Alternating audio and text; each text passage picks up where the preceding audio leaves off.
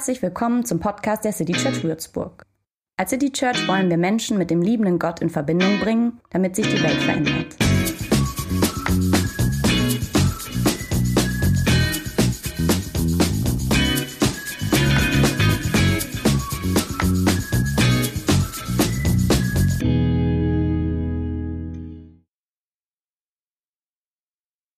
Als Christoph mich gefragt hat, ob ich in dieser Predigtreihe einmal predigen wollen würde, habe ich mich tatsächlich mega gefreut, als ich diese Bibelstelle und das Thema von heute gesehen habe und habe gedacht, ja, das mache ich. Gott und den anderen lieben. Die Bibelstelle dazu ist aus 1. Johannes 4, Vers 16 bis 21. 1. Johannes 4, 16, das ist dieses, Gott ist die Liebe.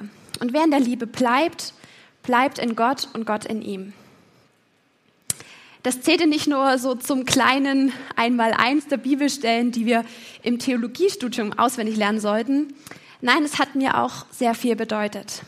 Dieses, dieser Vers, der beschreibt meinen Glauben, geliebt zu sein. So simpel, wie es nur irgendwie geht. Und dieses Gott bleibt in mir, in der Liebe, das fand ich immer eine unbeschreibliche Zusage. Doch als ich diese Bibelstelle jetzt in Vorbereitung auf die Predigt mal auseinandergenommen habe, übersetzt habe, diese ganze Prozedur, die man dann so macht, ähm, war da dann nicht nur Vers 16, sondern Vers 16 bis 21. Ich habe sie euch in der Übersetzung Hoffnung für alle mitgebracht und ähm, wie ihr merken werdet, ist sie ein bisschen holprig, aber ähm, in der Luther-Übersetzung zum Beispiel noch holpriger. Deswegen jetzt hier. Wir haben erkannt, dass Gott uns liebt und wir vertrauen fest auf diese Liebe. Gott ist Liebe und wer in dieser Liebe bleibt, der bleibt in Gott und Gott in ihm. Darin hat Gottes Liebe ihr Ziel erreicht, sodass wir dem Tag des Gerichts voller Zuversicht entgegengehen können. Denn wir sind in dieser Welt schon ebenso mit dem Vater verbunden, wie Christus es ist. Oder Luther würde hier schreiben, denn wie er ist, so sind wir auch in dieser Welt. Wirkliche Angst ist frei, äh, wirkliche Liebe ist frei von Angst. Ja, wenn Gottes vollkommene Liebe uns erfüllt, vertreibt sie sogar die Angst. Wer sich also fürchtet und vor der Strafe zittert, bei dem ist Gottes Liebe noch nicht zum Ziel gekommen. Wir lieben, weil Gott uns zuerst geliebt hat. Sollte nun jemand behaupten, ich liebe Gott und dabei seinen Bruder oder seine Schwester hassen, dann ist er ein Lügner. Wenn er schon seine Geschwister nicht liebt, die er sehen kann, wie will er denn dann Gott lieben, den er nicht sieht?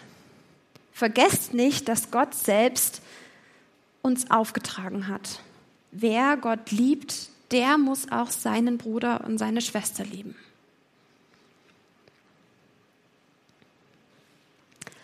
Unser Text für heute.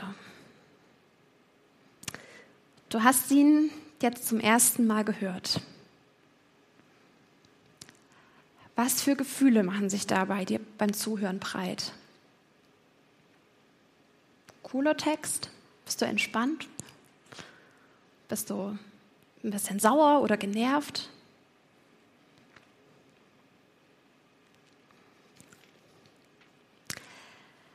Bei mir ist der Zauber irgendwie verflogen vom Anfang. Bei mir ist ganz schön viel Druck hochgekommen.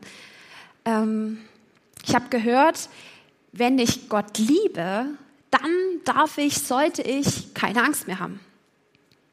Denn das passt ja nicht zusammen, weder vor dem Gericht, also vor dem Leben nach dem Tod oder noch vor irgendwas anderem.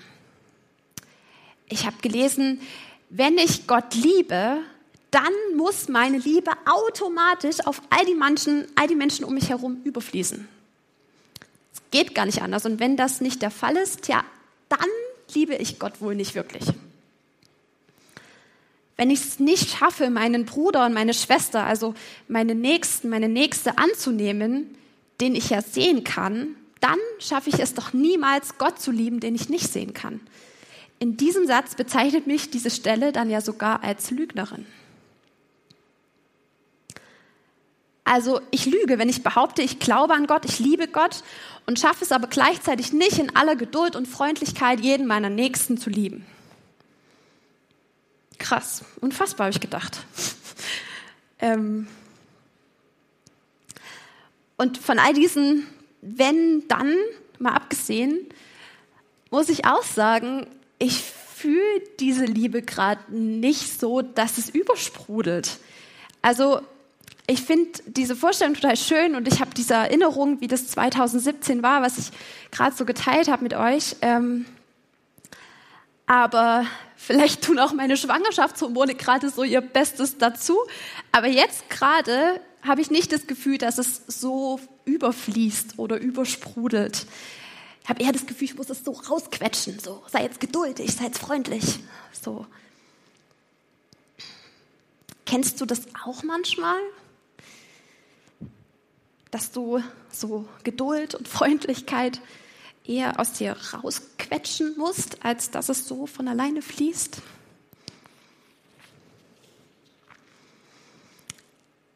Ihr merkt schon, ich fand den Text ein bisschen schwierig. ähm, und ich habe mich gefragt, wie ich jetzt an diese Predigt so herangehe. Ähm, was ich mir überlegt habe, ist, dass bei diesem Text scheinbar ganz schön viel mit der Liebe steht und fällt. Und deshalb bin ich auf zwei Fragen gekommen, die mich durch diese Predigt begleiten sollen. Wer liebt hier eigentlich wen? Wie sieht diese Liebe aus?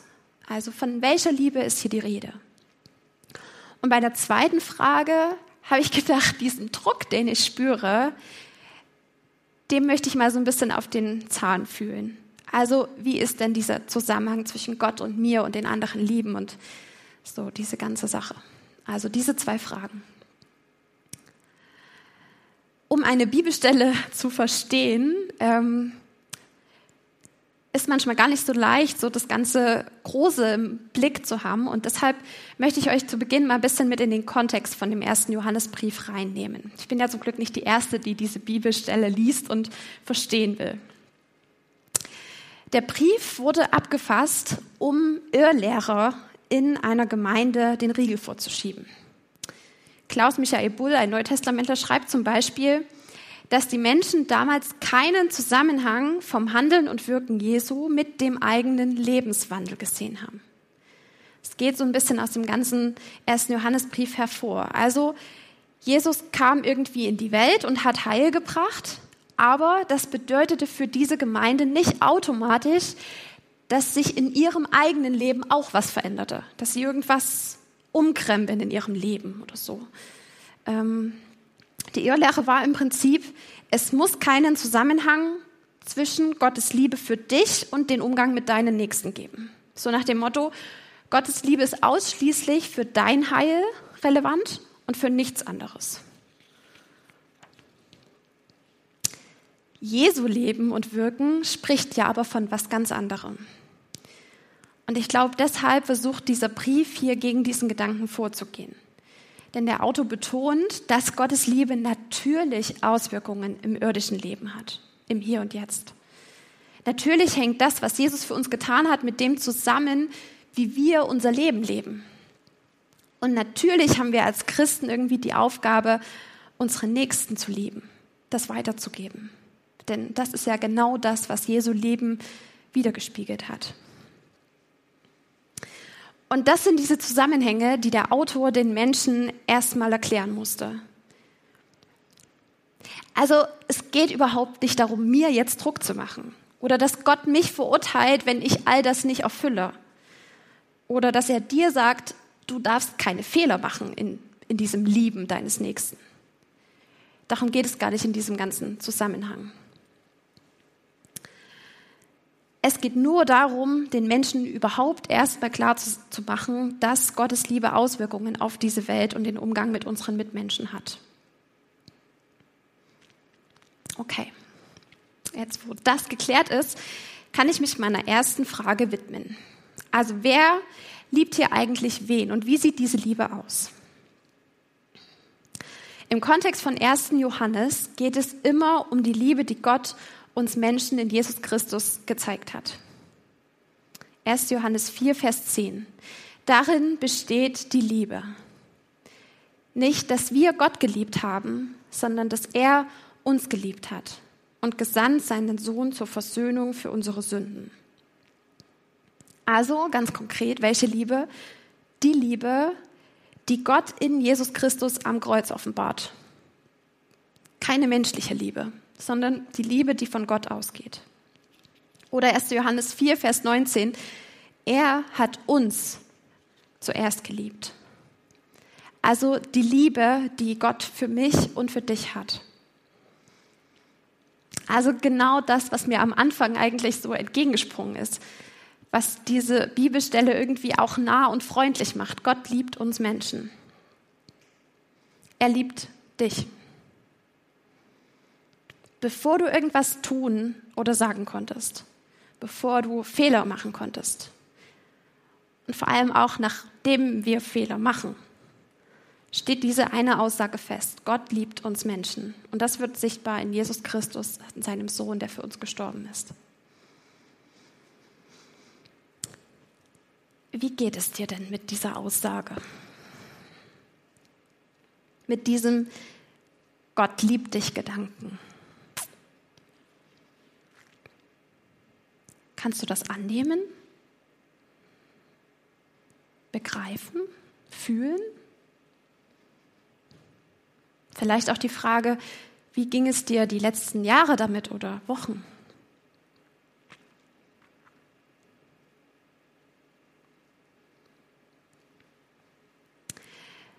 Ich merke, dass ich im Laufe meines Christendaseins vermutlich auch ein bisschen durch mein Studium und so, richtig gut drin geworden bin, Texte auseinanderzunehmen, Gedanken zu zerdenken, nach Wenn und Aber zu fragen, zu diskutieren, Argumente zu finden. Was ich aber eindeutig schon mal besser konnte, war dieses Annehmen, dass ich geliebt bin. Ganz oft spüre ich das einfach nicht. Also ich weiß das irgendwie in der Theorie, aber dieses tiefe Gefühl von, ich bin geliebt, das vergesse ich viel oft, viel zu oft. Also das ist auch irgendwie nicht so richtig logisch drin. So. Ähm. Und deshalb halte ich diese Predigt irgendwie auch für mich. Ich musste mich damit mal wieder auseinandersetzen. Ich muss das mal wieder hören, dieses Ich bin geliebt, ohne Wenn und Aber, mit allem, was Liebe so ausmacht. Ja, was macht Liebe denn so aus? Ich habe letztens mal in einem Buch von Hartmut Rosa über Unverfügbarkeit ähm, von Liebe als Resonanzgeschehen nachgedacht. Also irgendwas Unverfügbares. Unverfügbarer als dieses Gefühl von Liebe, das geht ja im Grunde gar nicht. Und umso klarer sticht aber für mich heraus, dass, dieses, dass diese Handlung Gottes, diese Liebe, die er gibt in seinem Sohn, für mich alle Zeit gilt. Also die Liebe ist da, auch ohne dass ich es fühle. Die Liebe geht nicht einfach weg, weil ich versage. Ich kann nichts daran ändern, es ist unverfügbar. Rosa schreibt es ganz treffend auf alles hin, was von außen kommt und auf mich trifft. Es lässt sich weder sicher erzwingen, noch garantiert verhindern. Es lässt sich weder sicher erzwingen noch garantiert verhindern. Weiterhin ist Liebe zweckfrei. Also dieser Zusammenhang in der Bibelstelle, wir lieben, weil Gott uns zuerst geliebt hat, der sagt nicht, Gott liebt mich nur, damit ich andere liebe oder ihn liebe. Wäre auch komplett Quatsch. Also Eltern lieben ihr Kind ja auch nicht nur, damit es zu anderen dann freundlich ist. Oder Eltern lieben, lieben ihr Kind ja auch nicht nur, damit es sie zurückliebt und freundlich zu ihnen ist. Zumindest habe ich mal gehört, dass Kinder so nicht sein sollen am Anfang. Dass sie nicht jetzt unbedingt die rücksichtsvollsten Lebewesen sind. Auch wenn ich noch keine Ahnung habe, mal gucken. ähm, genau. Also, Gott liebt mich nicht nur, damit ich andere liebe oder ihn liebe. Die Liebe, um die es hier geht, ist ohne dafür, dass du was dafür tun musst oder erledigen solltest. Du bist sein geliebtes Kind. Einfach so.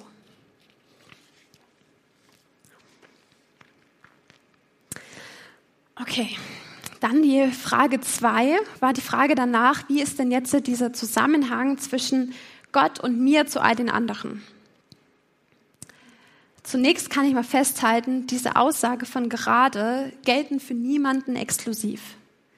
Es gibt keine Bedingung dafür. Jesus hat nicht gefragt, bevor er ans Kreuz ist, ob wir denn jetzt auch schon Christ sind oder ob wir denn jetzt schon brav unsere Nächsten lieben oder ob wir Fehler machen.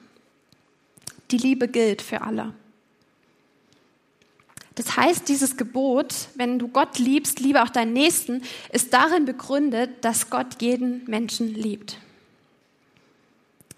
Was bedeutet das für den Zusammenhang zwischen mir und den anderen? Was wir bereits gerade aus dem Kontext verstanden haben, ist, es geht überhaupt nicht um Perfektion und Fehlerlosigkeit in dieser Nächstenliebe. Aber es beschreibt ein ganz grundlegendes Prinzip. Gottes Liebe für dich hört nicht bei dir auf. Gottes Liebe ist nicht nur für dein Heil oder nicht nur dafür, dass es dir gut geht, dass du dich gut fühlst. Vielmehr so, Jesus hat uns vorgelebt und anhand seines Todes und Lebens deutlich gemacht, Gottes Liebe ist für jeden da. Es kennt keine Grenzen und deshalb fließt es über. Gottes Liebe ist für hier und jetzt, nicht nur für später, für mein Heil, für nach dem Tod, sondern für dein und mein Leben und für alle anderen. Wenn du eher so ein Kopfmensch bist und dir das Wissen ähm, da, ich sag mal, ausreicht, dann ist das das Prinzip. Ich bin eher so ein Gefühlsmensch. Ich habe ähm, vorhin ja schon gesagt, ich fühle das gerade irgendwie nicht immer. Und ich habe dich gefragt, ob es dir auch manchmal so geht, dass das nicht einfach so überfließt. Ähm Charles Bellow hat mal was Schönes geschrieben dazu. Er hat geschrieben, es geht nicht darum, dass du jetzt Gott liebst, dass du das jetzt leisten musst sondern dass du dich lieben lässt. Er hat dich zuerst geliebt.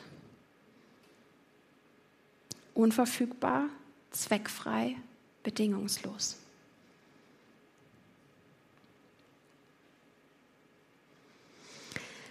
Ich weiß nicht, wie dein Weg gerade aussieht oder an welchem Punkt du gerade stehst bei dieser Frage, was dich vielleicht angerührt hat, was nicht.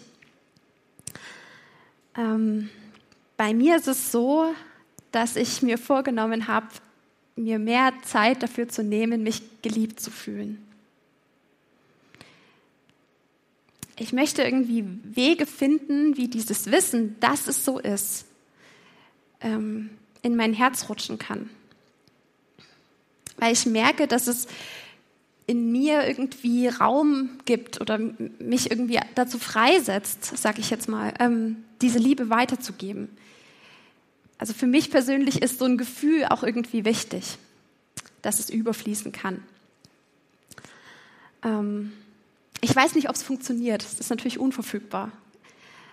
Aber ich habe gedacht, ich probiere einfach mal ein bisschen was aus. Ähm, welcher Weg dazu empfehlen ist, habe ich keine Ahnung. Also wenn du irgendwie 100 Leute fragst, dann wirst du wahrscheinlich 100 verschiedene Ansätze kennenlernen, Gott zu treffen oder seine Liebe zu spüren. Mein Weg, auf den ich mich jetzt gemacht habe, sieht gerade so aus. Ich versuche mir irgendwie so ein bisschen Zeit zu schaffen. Zeiten, in denen ich irgendwie ruhig werde, ähm, über Gott nachdenke und mich lieben lasse. So, vielleicht durch Lobpreis oder durch ähm, inspirierende Lektüre von Menschen, die Gott erleben oder mit ihnen unterwegs sind. Und da tanke ich dann auf. Und, ähm, und in diesen Momenten habe ich dann das Gefühl, dass das mit diesem Überfließen vielleicht ein bisschen leichter wird.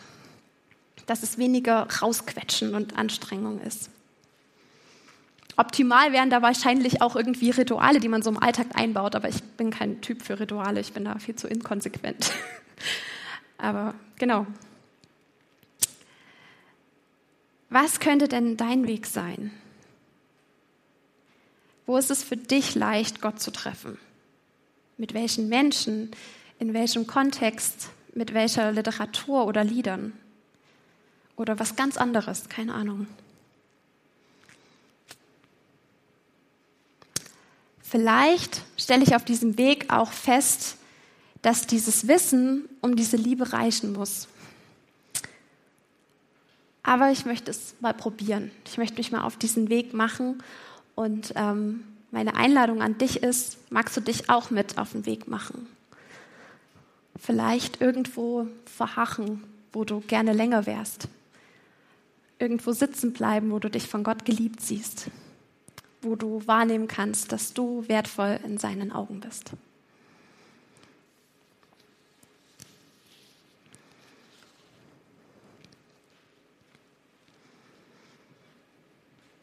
Ich möchte noch kurz ähm, beten.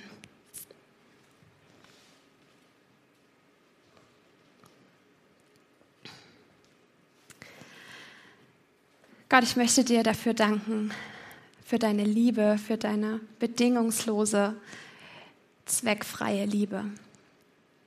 Ich möchte dir dafür danken, dass wir das wissen dürfen, dass du sie, also dass du Liebe für uns hast, dass du uns liebst. Auch wenn wir es manchmal nicht spüren oder wenn es nur so ein fernes Wissen ist. Ich möchte dir dafür danken, dass es so ist. Gott, und ich möchte dich ähm, bitten, dass du es für uns irgendwie greifbar machst. Ich möchte dich bitten, dass du ähm, uns zeigst, in kleinen Momenten oder in großen, ähm, inwiefern du diese Liebe meinst, wie, wie du uns liebst und ähm, so, dass wir es von alleine irgendwie weitergeben können. Dass es nicht anstrengend ist, sondern dass es irgendwie überfließt. Ich möchte dich auch bitten, dass du geduldig mit uns bist und ich möchte dir dafür danken, dass es so ist, dass du geduldig bist. Ähm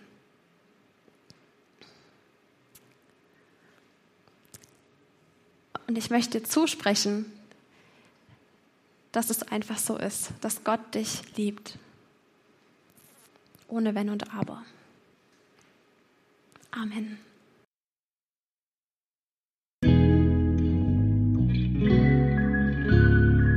Mehr Infos zu dem, wer wir sind und was wir machen, kannst du unter citychurch.de nachlesen. Wenn du uns unterstützen willst, und wir brauchen Unterstützung, findest du Informationen dazu in den Show Notes oder unter citychurch.de-spenden. Vielen Dank und bis zum nächsten Mal.